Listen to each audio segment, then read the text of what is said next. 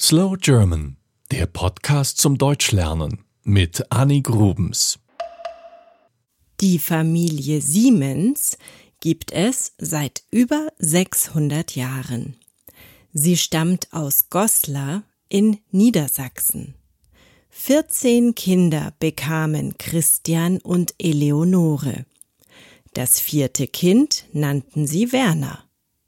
Er wurde 1816 geboren und um ihn geht es heute. Bald zeigt sich, dass Werner besonders gut in Mathe ist. Einen Schulabschluss macht er aber nicht. Er geht vorher von der Schule ab. Studieren kann er nicht, dazu haben seine Eltern zu wenig Geld. Also geht er zum Militär, denn dort gibt es auch eine Ingenieurschule. Dort wird er in vielen Fächern ausgebildet, zum Beispiel in Mathematik, Physik, Chemie und Geometrie. Als seine Eltern sterben, muss Werner für seine jüngeren Geschwister sorgen. Er ist Leutnant in einer Artilleriebrigade. Doch dann geschieht etwas. Werner ist Sekundant bei einem Duell.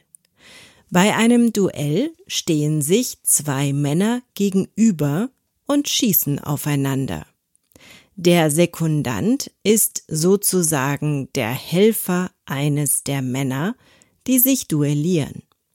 Duelle sind eigentlich verboten und Werner Siemens kommt ins Gefängnis. Damals gab es verschiedene Arten von Gefängnissen. Werner Siemens kommt in sogenannte Festungshaft in eine Zitadelle. Das ist ein Gebäude, das wie eine Burg aussieht. Festungshaft war eine ehrenhafte Strafe. Die Häftlinge durften dort rauchen und Besuch empfangen. Es war also nicht so schlimm. Siemens freut sich sogar über diese Zeit der Isolation. Er hofft, dass sie wie ein kleiner Urlaub ist. Er will die Zeit nutzen und Experimente machen. Also lässt er sich verschiedene Dinge dafür in seine Zelle schmuggeln und baut ein Versuchslabor auf. Die Zeit in Festungshaft ist dann aber kürzer als gedacht und enttäuscht muss Siemens wieder als Soldat arbeiten. Das tut er einige Jahre, aber nebenher erfindet er weiter Dinge. Zum Beispiel ferngezündete Seeminen, Regler für Dampfmaschinen und eine Presse zur Herstellung von Kunststein.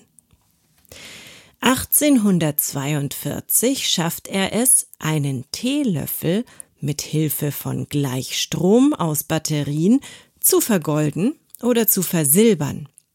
Er bekommt ein Patent auf diese Erfindung. Er hat viele Ideen, entwickelt sie mit seinen Brüdern und mit anderen Erfindern.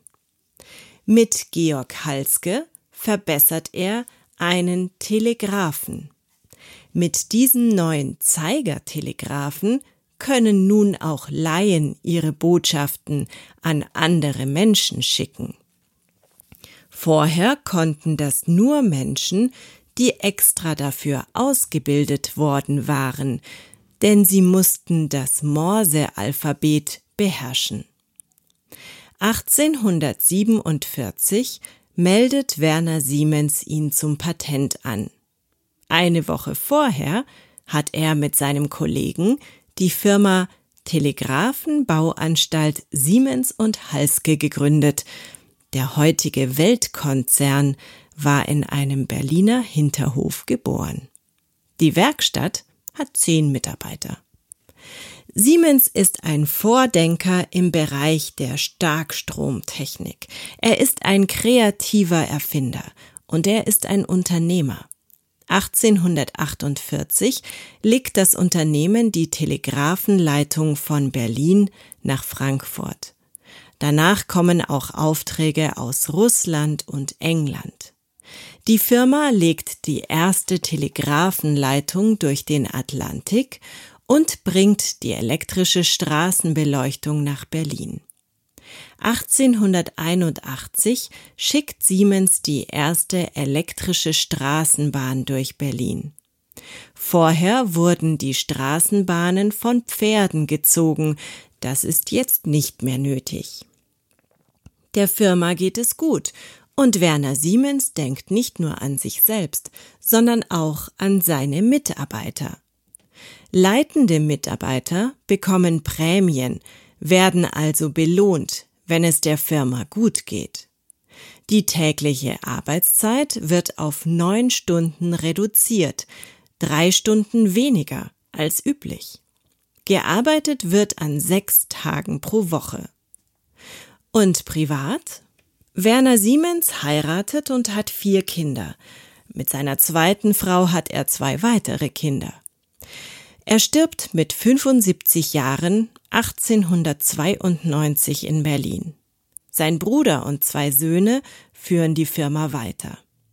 Werner Siemens wurde übrigens vier Jahre vor seinem Tod in den Adelsstand erhoben und durfte sich von da an Werner von Siemens nennen. Heute ist der Konzern ein Mischkonzern. Vielleicht ist dir auch schon ein Gerät aufgefallen, auf dem der Name Siemens steht. Vielleicht ein Geschirrspüler, ein Hörgerät oder ein Motor oder der ICE. Siemens ist eine Aktiengesellschaft mit 385.000 Mitarbeitern weltweit. Sie ist im Leitindex DAX an der Börse vertreten. Seinen Hauptsitz hat die Firma in München. Das war Slow German, der Podcast zum Deutschlernen mit Annik Rubens. Mehr gibt es auf www.slowgerman.com.